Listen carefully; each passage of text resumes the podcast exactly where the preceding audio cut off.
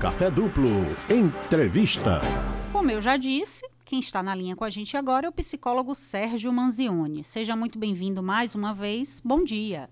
Bom dia, Camila Vieira. Bom dia aos ouvintes. Estamos aqui mais uma vez. É, a gente vai iniciar aqui a série de perguntas dos nossos ouvintes. Depois de alguns relacionamentos que não deram certo, eu fiquei traumatizada. Estou conhecendo alguns caras legais, mas nunca vai nada adiante. Não sei se por medo meu, que acabo colocando tudo a perder, ou se é por eles não me acharem interessante o suficiente. Sei que todos chegam e vão embora. Olha, pode acontecer que, em função de você ter tido alguns relacionamentos que não deram certo, você pode estar se apresentando também como uma pessoa não muito interessante. Ou seja, você está com medo de novos relacionamentos em função dos erros ou dos problemas que, que houve no passado. Então, uma das coisas principais que a gente tem que fazer é não comparar um relacionamento com o outro e nem achar que todas as pessoas são iguais e que elas vão fazer as mesmas coisas que as outras pessoas fizeram antes.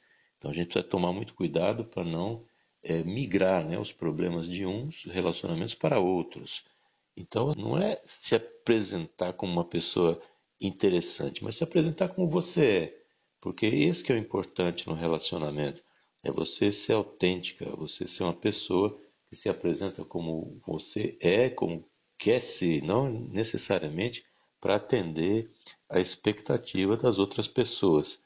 Preste atenção no seu comportamento mas também preste atenção no seguinte: você pode sim ter um relacionamento bom, um relacionamento bacana. Você está dizendo que está conhecendo alguns caras legais, isso é um bom sinal que você não está isolado aí e está aproveitando para ter oportunidades diferentes com pessoas legais. Ótimo. Vá em frente, não tenha medo de se apaixonar e depois essa pessoa ir embora. Muitas vezes a pessoa tem medo de perder esse novo parceiro, essa dor do sofrimento é muito grande. Então prefere cortar logo o relacionamento antes que se aprofunde mais para sofrer menos. É tipo um paradoxo que a gente sempre fala aqui. É um paradoxo que é quanto mais eu amo, menos eu quero. Porque tem medo de perder e tem medo da dor futura. Então acaba cortando, acaba sabotando o relacionamento para não sofrer depois. Mas é preciso viver as emoções, é preciso viver os relacionamentos como eles se apresentam. E a partir daí, amadurecendo, prestando atenção no que está sendo feito do relacionamento. E também uma outra coisa importante é você não depositar sua felicidade no outro. Ou seja, não é essa outra pessoa que vai chegar é que vai fazer com que você seja feliz. Você tem que ser feliz independentemente de existir outra pessoa ou não. Então você vai ser uma pessoa feliz e vai se relacionar com alguém que também seja feliz, para vocês então compartilhar essas felicidades. Agora tem uma pergunta de uma anônima. Eu sinto que não sou respeitada nos ambientes que frequento. É assim com parentes, amigos, namorado e colegas de trabalho. Quais as posturas eu posso tomar para ser mais respeitada e ter meus sentimentos e opiniões mais ouvidos? a primeira coisa que você tem que ter em mente é de não ter de atender essas expectativas desses grupos a que você pertence. Ou seja, você não tem que agradar todo mundo, você não é uma pessoa que tem que ser julgada né, por todos. Aliás, o medo do julgamento também pode estar lhe atrapalhando. É como você está sendo recebido nesses grupos, o que pensam o que não pensam, o que acham, como criticam. Isso pode estar fazendo você se retrair nesses lugares e se apresentar de uma forma mais é, tímida, uma postura aí um pouco mais passiva. Então os outros acabam fazendo e falando o que querem e você acaba recebendo. Uma coisa importante é dizer não. Não a palavrinha curta, mas que tem que ser dita para que você possa então definir aquilo que é a sua opinião e a opinião dos outros. Só constrói a sua história quem diz não, senão você está sempre na história dos outros. E é importante você ser a protagonista da história. Outra coisa interessante é que a gente nunca vai agradar a todo, a todo mundo.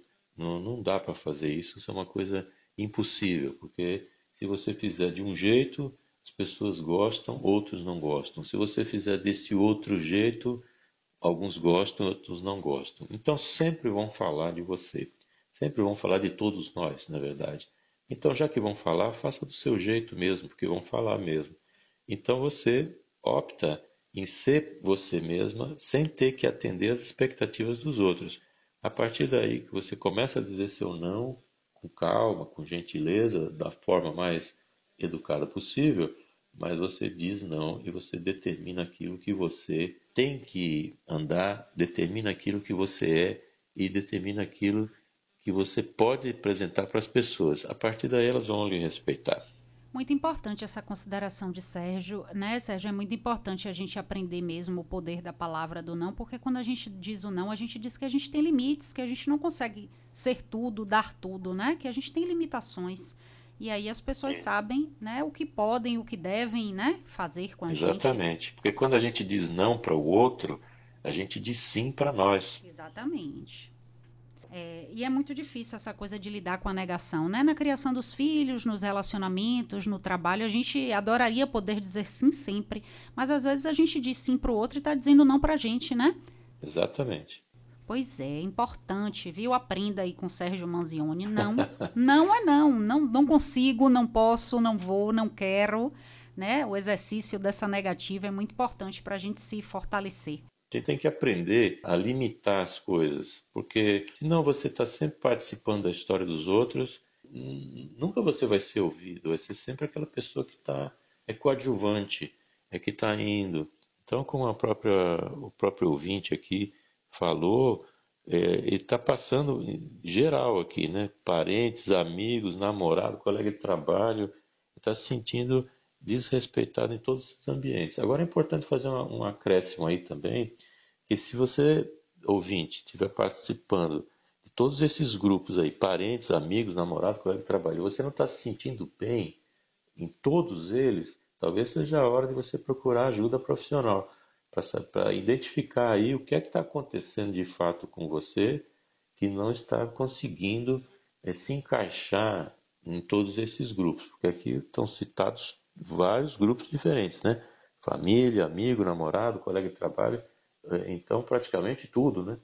Então é preciso talvez, se for o caso, de fazer uma, uma consulta a um psicólogo para analisar o que é que está acontecendo aí, essa sua interação com os diversos grupos. Mais uma dúvida de uma pessoa que não quis se identificar, de outra anônima. Acho meu filho infantil demais para a idade dele. Ele tem 11 anos, mas costuma fazer birra, brincar só com crianças mais novas do que ele e também diz o tempo todo que não quer chegar à adolescência. O que o senhor me aconselha a fazer? É importante a ajuda de um terapeuta? Preciso buscar ajuda? Olha, é uma fase difícil essa da transição da infância, pré-adolescência para adolescência. É uma fase que pode, algumas vezes, assustar porque muita coisa muda. O que de fato o que chama atenção, sempre vai chamar atenção, é que a pessoa não querer entrar nessa fase, porque normalmente a criança quer ser adolescente, o adolescente quer ser adulto, depois quer ter mais idade, aí depois que tem mais idade quer ter menos, né? Mas enquanto isso, está querendo ter mais idade. O que é interessante, como o próprio ouvinte falou, se precisa ajuda de, de um terapeuta, eu acho que sim porque é preciso saber aqui por que que seu filho, que tem 11 anos aí, por que que ele não quer crescer? O que é que está assustando ele nesse mundo adulto? O que é que ele está vendo nesse mundo adulto que o assusta? Quais tipos de referências ele tem? O que é que ele está participando? Em que tipo de grupos, em que situações ele se vê que ele coloca esse mundo adulto como ameaçador, como algo que não deve ser vivido e que prefere então ficar aí com as crianças, continuar na infância, né? Brinca, brinca com crianças mais novas, tal. Então é preciso saber o que é está acontecendo. Alguma coisa esse menino ele não está é, digerindo bem nesse processo. Tem algo que não está funcionando. Pela pergunta que é feita aqui, a gente não tem como dizer exatamente o que é que está acontecendo qual tipo de situação, porque a gente não está vendo aqui o contexto, a gente não sabe quais são as situações que essa criança vive, que esse pré-adolescente vive, a gente não sabe quais são, quais são as relações e como são essas relações é, interpessoais dele. Então, aqui nesse caso, é preciso sim ter acompanhamento de um terapeuta. Você está ouvindo aí o depoimento, né, a orientação de um profissional. Então, é muito importante esse trabalho de observação, né? Eu que sou mãe, a gente tem que estar sempre atento aos nossos filhos e o retorno que eles nos dão, né? E se você não consegue sozinho, vai lá e procura o especialista. É, o anônimo, um outro anônimo, a gente só tem gente que não quis se identificar hoje. Diz assim: já estou solteiro há seis anos e sinto que fico buscando defeitos nas pessoas quando estou começando a me afeiçoar a elas. Não sei se é só exigência ou se realmente eu tenho criado bloqueios e temo muito ficar sozinho para sempre por conta dessa postura. O que é que a gente pode dizer a ele, Sérgio? É mais ou menos o que a gente já falou antes aqui. Então, esse medo de se envolver, às vezes está muito relacionado com o medo de perder o relacionamento. Então a pessoa não se envolve, não se entrega, não procura novos grupos, novas pessoas, com medo que essas pessoas vão embora. Então é aquela história do paradoxo: quanto mais eu amo, menos eu quero. Não que isso seja uma regra geral, mas as pessoas que começam a se auto-sabotar, elas pensam em arrumar algum problema para que o relacionamento não vá para frente, exatamente para que lá na frente essa pessoa não seja abandonada e sofra com essa perda, que já deve ter sofrido alguma perda anterior, que doeu bastante, a pessoa não quer repetir esse tipo de sofrimento. O ouvinte diz aqui que está solteiro há seis anos, né, que fica buscando defeitos nas pessoas, quando, quando começa aí a, a gostar delas. É exatamente isso gosta demais, começa a buscar algum defeito para que não seja é, vítima, vamos chamar assim, na, na, perspectiva do ouvinte, não seja vítima de um abandono, de uma rejeição, ser colocado para trás, de, de se entregar demais. Então, pode ser, ele coloca que se não é uma exigência, se realmente tem criado bloqueios, pode ser as duas coisas, e pode ser nenhuma das duas. Agora precisa saber se está exigindo demais, por que está exigindo demais? O que é que você espera dessa outra pessoa? O que é que essa pessoa tem que ser de tão diferente, de tão fantástica? Ou que quais são as características que você busca que elas não atendem? Quer dizer, essas exigências que você faz e não encontra aí respaldo, não encontra eco nas pessoas que você encontra. Que essa exigência pode estar criando alguns bloqueios. Eu acredito que nesse caso está muito mais ligado a esse medo de perder. Mas aqui eu também recomendo a você, ouvinte, que procure ajuda profissional. Aliás, eu recomendo a todos que têm algum problema e não conseguem solucionar, porque às vezes a gente não consegue dar conta dos nossos próprios problemas. Isso é, é ser humano.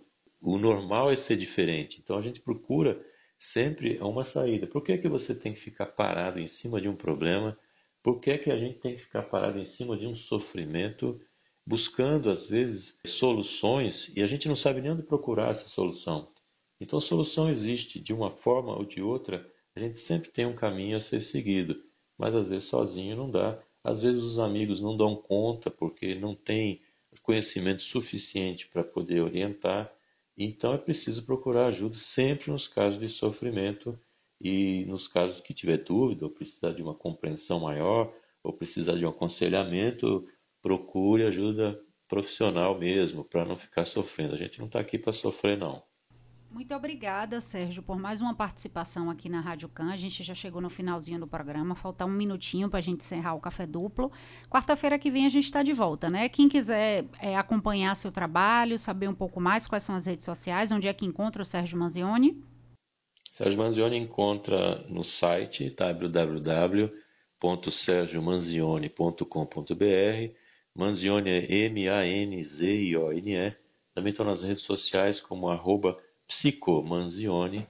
Pode jogar meu nome no Google também, Sérgio Manzioni, que acha ali. Também vai achar um podcast, que eu tenho ali mais de cento e, cento e alguns episódios, agora nem lembro mais, e mais de 350 perguntas respondidas.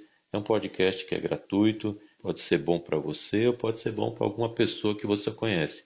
Algum daqueles assuntos ali sempre estão ligados ao nosso cotidiano, por isso o podcast chama-se Psicologia Cotidiana. Eu agradeço mais uma vez sempre minha participação aqui todas as quartas-feiras. Muito obrigado e boa semana para todo mundo aí.